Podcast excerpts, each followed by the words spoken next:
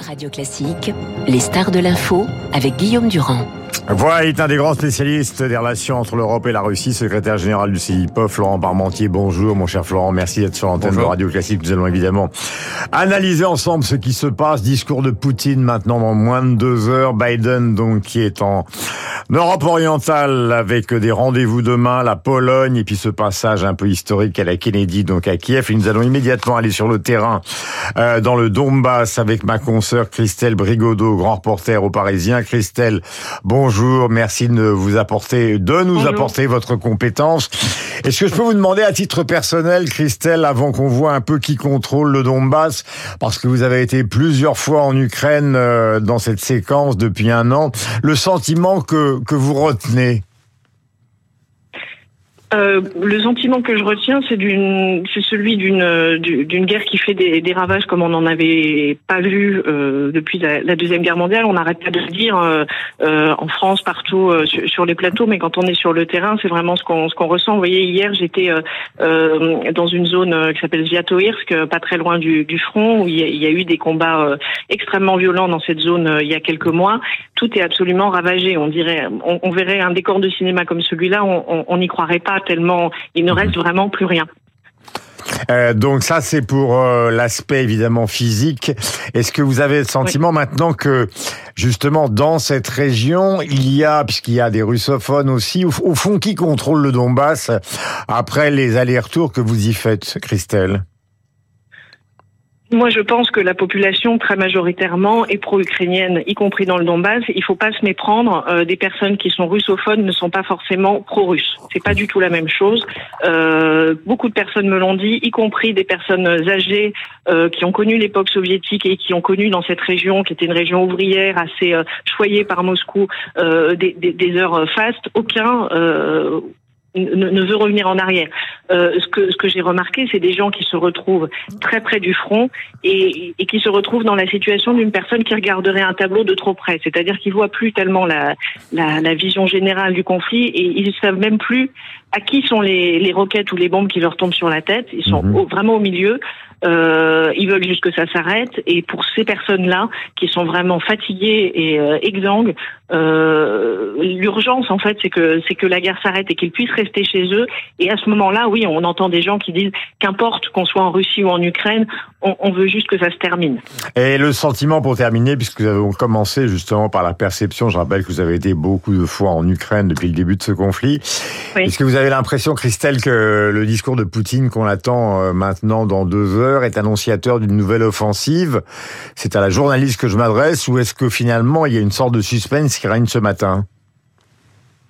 En fait, l'offensive, euh, on a l'impression ici qu'elle a déjà commencé euh, depuis plusieurs jours. Euh, là, on se, là où je suis, on est à une quarantaine de kilomètres de Bakhmut. Ce qui nous revient, c'est que les, assauts sont, sont plus importants depuis depuis quelques jours. Il y a d'autres zones aussi où les où les combats se sont intensifiés ces derniers jours. Donc, on sent une poussée qui a déjà commencé.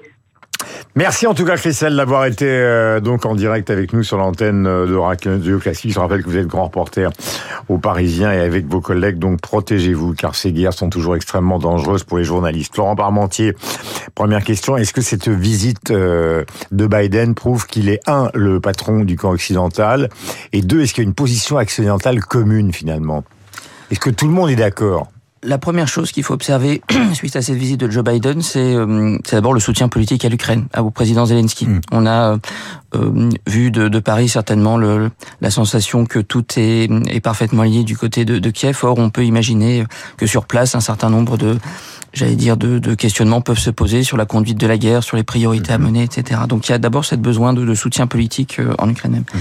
Il y a la nécessité de refaire ou de, de souder la coalition. Et là-dessus, c'est ce que vous disiez en, en, posant la question tout simplement de savoir si c'était le taulier du camp occidental. Oui, c'est le taulier du camp occidental, mmh. très clairement.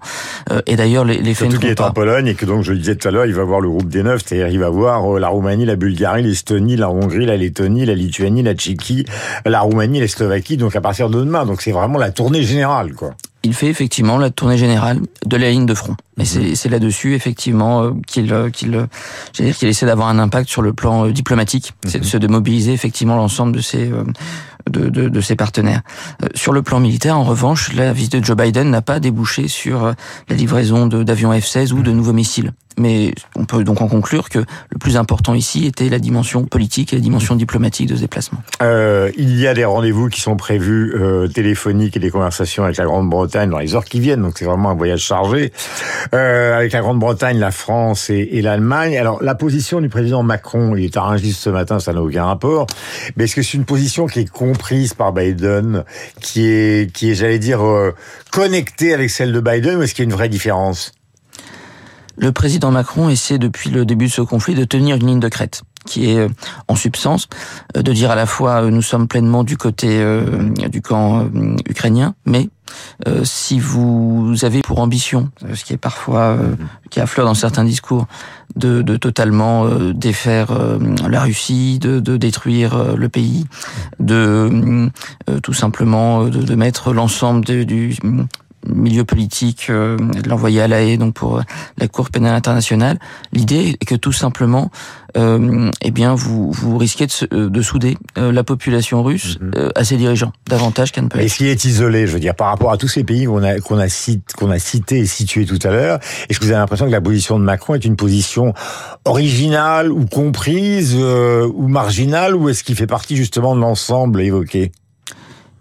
Soyons francs il, je pense qu'il essaie de jouer une partition particulière avec euh, l'idée tout simplement que mm.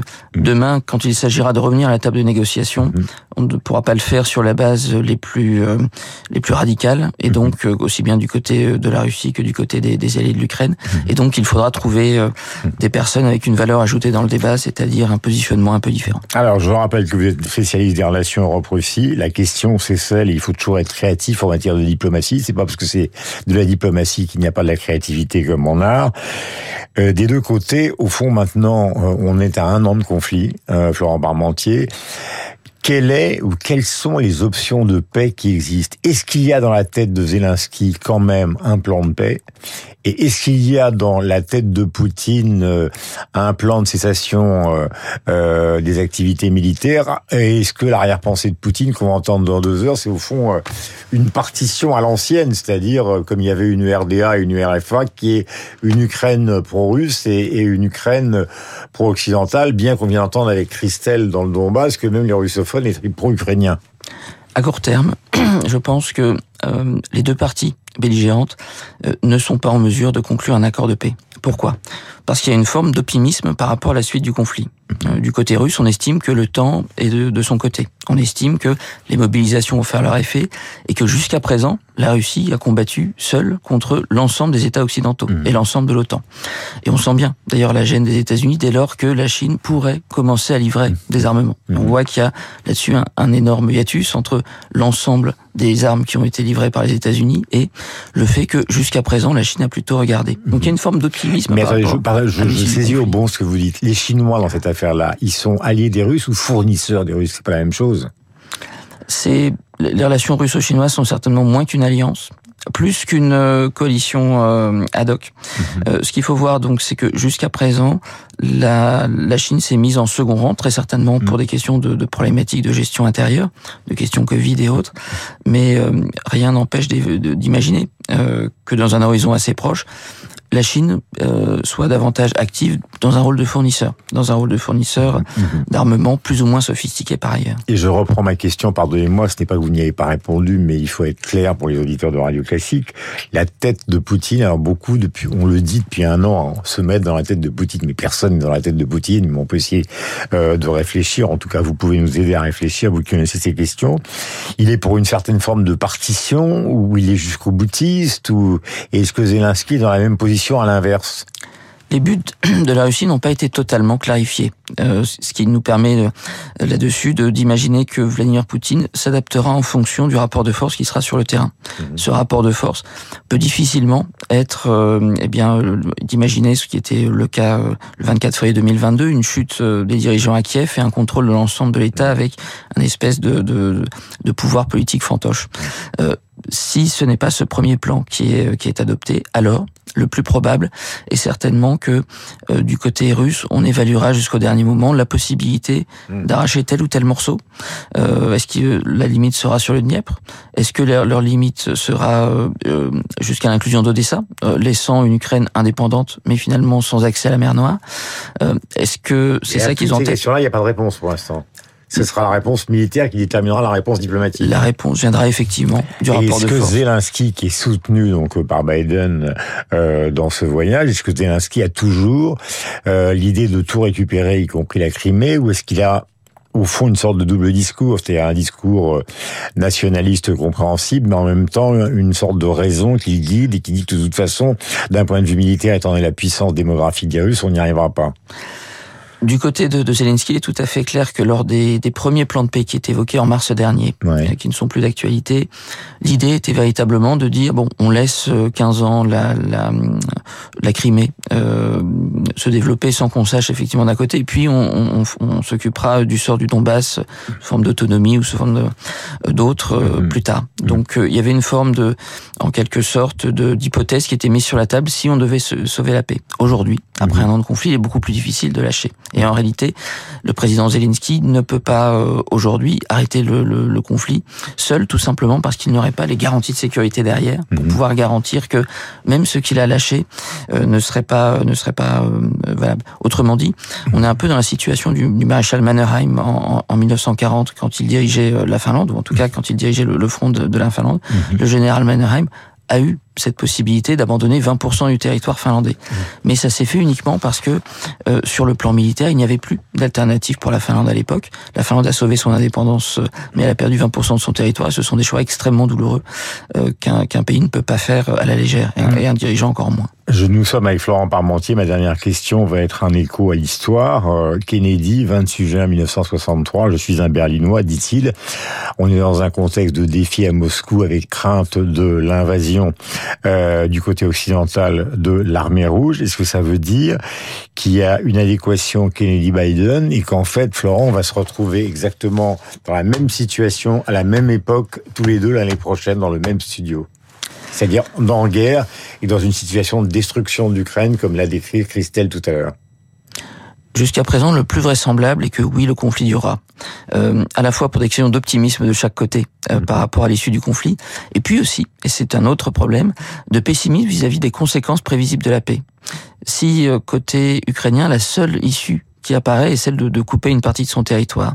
Si du côté russe, vous avez l'impression que même si vous faites la paix, vous aurez toujours des sanctions sur vous, alors les calculs des uns et des autres font en sorte que le choix de la paix euh, serait un choix euh, courageux, mais soit un choix très difficile à mettre en place. Merci beaucoup. Nous étions avec Florent Parmentier. Je rappelle que nous serons avec Claire Legendre, porte-parole euh, du Quai d'Orsay, donc dans les jours qui viennent, avec Hubert Védrine pour clôturer la semaine, avec la question des avoirs russes. Seront-ils séquestrés? Ils le sont, mais seront-ils réinvestis en Ukraine pour la reconstruction du pays? Nous verrons ça donc euh, avec cette porte-parole du Quai d'Orsay euh, à partir de demain. Tout à l'heure, nous retournerons sur le terrain, c'est très important, à Kiev avec Charlie Nurel, donc qui est reporter à LCI, et nous allons trouver Rachel Kahn et Hervé Gattegno comme tous les mardis, les piles 8h30. Voici le rappel des titres. Vous êtes sur l'antenne de Radio